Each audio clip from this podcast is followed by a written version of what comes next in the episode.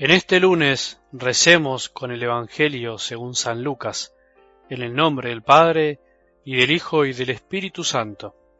A los discípulos de Jesús se les ocurrió preguntarse quién sería el más grande. Pero Jesús, conociendo sus pensamientos, tomó un niño y acercándolo les dijo, El que recibe a este niño en mi nombre, me recibe a mí, y el que me recibe a mí recibe a aquel que me envió porque el más pequeño de ustedes, ese es el más grande. Juan, dirigiéndose a Jesús, le dijo, Maestro, hemos visto a uno que expulsaba demonios en tu nombre y tratamos de impedírselo, porque no es de los nuestros. Pero Jesús le dijo, No se lo impidan, porque el que no está contra ustedes, está con ustedes. Palabra del Señor.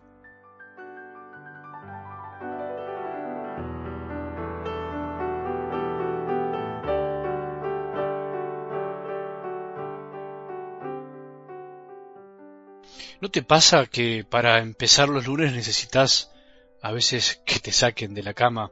Dicho simbólicamente, por lo menos nosotros los sacerdotes los fines de semana terminamos más cansados que nunca, porque son los días en los que en realidad más trabajamos, pero de alguna manera creo que todos necesitamos un nuevo impulso para empezar los lunes, porque parece como que todo nos pesa más, nos cuesta más, se nos viene la semana encima y a veces no terminamos de descansar bien.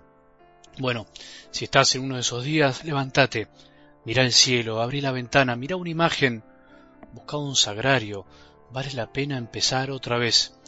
Dios nos regala un día más para amar, para hacer el bien, para dar la vida. ¿Te parece poco? El bien es más grande de lo que podemos imaginar.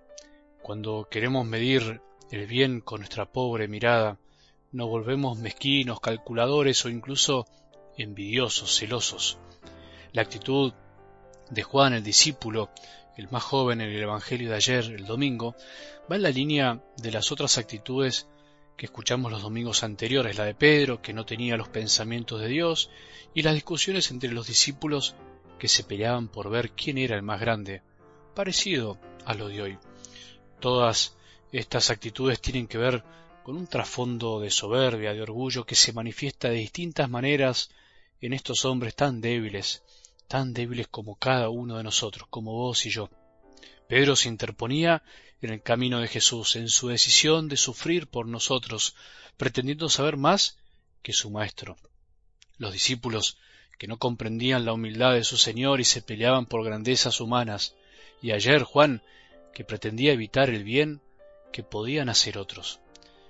Disculpa que retome tanto lo anterior, pero creo que nos va a ayudar para que comprendamos más. En definitiva, todo tiene la misma raíz, el orgullo, la soberbia, que nos puede llevar a celar, a envidiar el bien ajeno.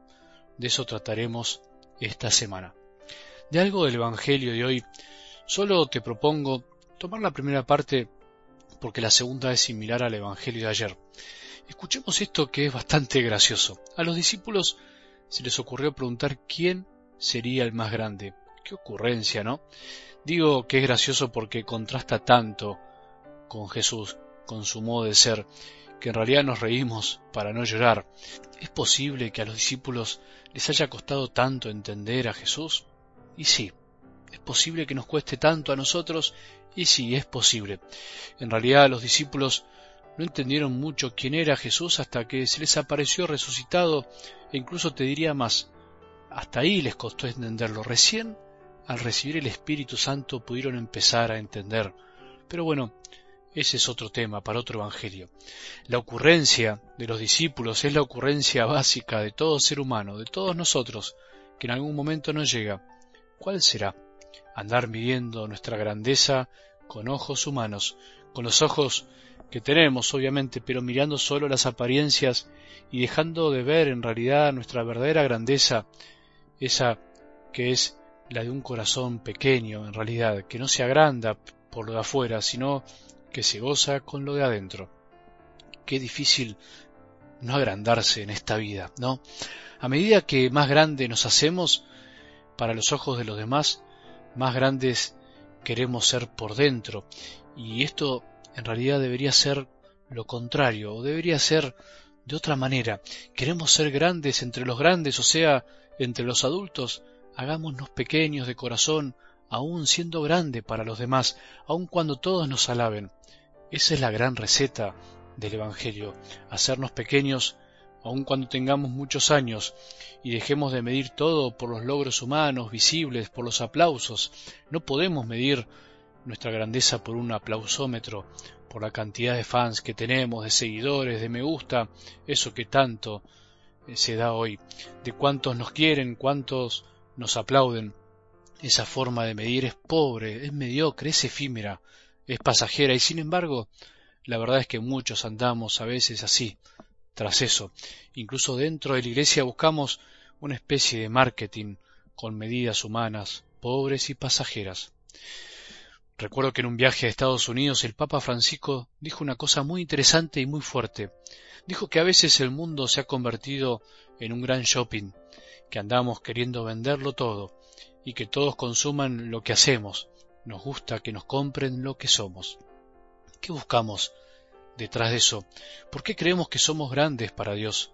Preguntémonos hoy, ¿por nuestros logros? ¿Por haber tenido menos fracasos humanos en la vida? ¿Porque somos buenos en un deporte y nos aplauden? ¿Porque tenemos buenas notas en el colegio, en la universidad? ¿Porque somos jefes de una empresa?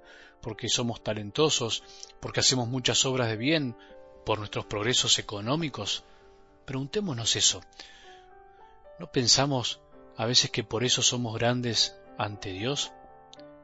No, nada de eso. Somos grandes en serio para Dios Padre y únicamente para Él, siempre, pero porque somos hijos, cada uno. Somos hijos de Dios, somos pequeños ante nuestro Creador, pero amados profundamente, más allá de lo que hagamos. Que tengamos un buen día y que la bendición de Dios, que es Padre misericordioso, Hijo y Espíritu Santo, descienda sobre nuestros corazones y permanezca para siempre.